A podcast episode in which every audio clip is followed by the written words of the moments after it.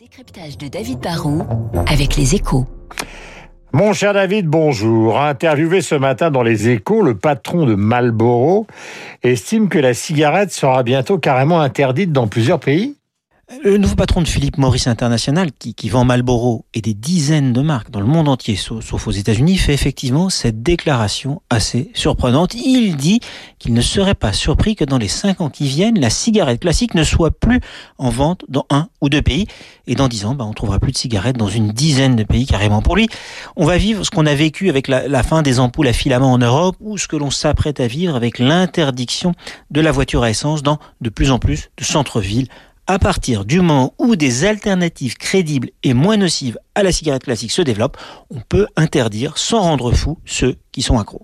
Et ça reste quand même une assez mauvaise nouvelle pour Philippe Maurice et surtout pour Lucille Bréau. Ce n'est pas certain, hein, parce que Philippe Maurice, c'est un géant du tabac qui peut jouer sur deux tableaux. D'un côté, il continue de profiter du, du, marché mondial de la cigarette. Hein.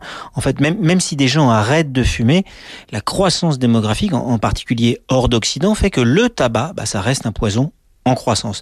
Et de l'autre côté, bah, il prépare l'avenir en investissant dans la cigarette électronique qui chauffe le tabac mais qui ne le brûle pas. Ça reste mauvais pour la santé mais beaucoup moins et ce marché dans lequel il y aura sans doute plus de barrières à l'entrée technologiques et réglementaires est promis à un bel avenir. C'est donc un vrai relais de croissance. Euh, nous allons parler maintenant de la cigarette électronique qui reste encore un tout petit marché.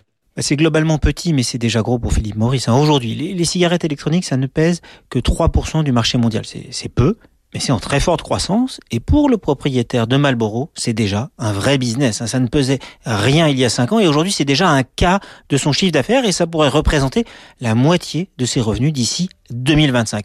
Dans un pays comme le Japon, la cigarette électronique, c'est déjà un tiers de la consommation. Alors on peut le regretter en se disant que la cigarette va rester durablement une forme d'addiction. On peut aussi se dire que c'est encourageant de voir des substituts moins nocifs se développer.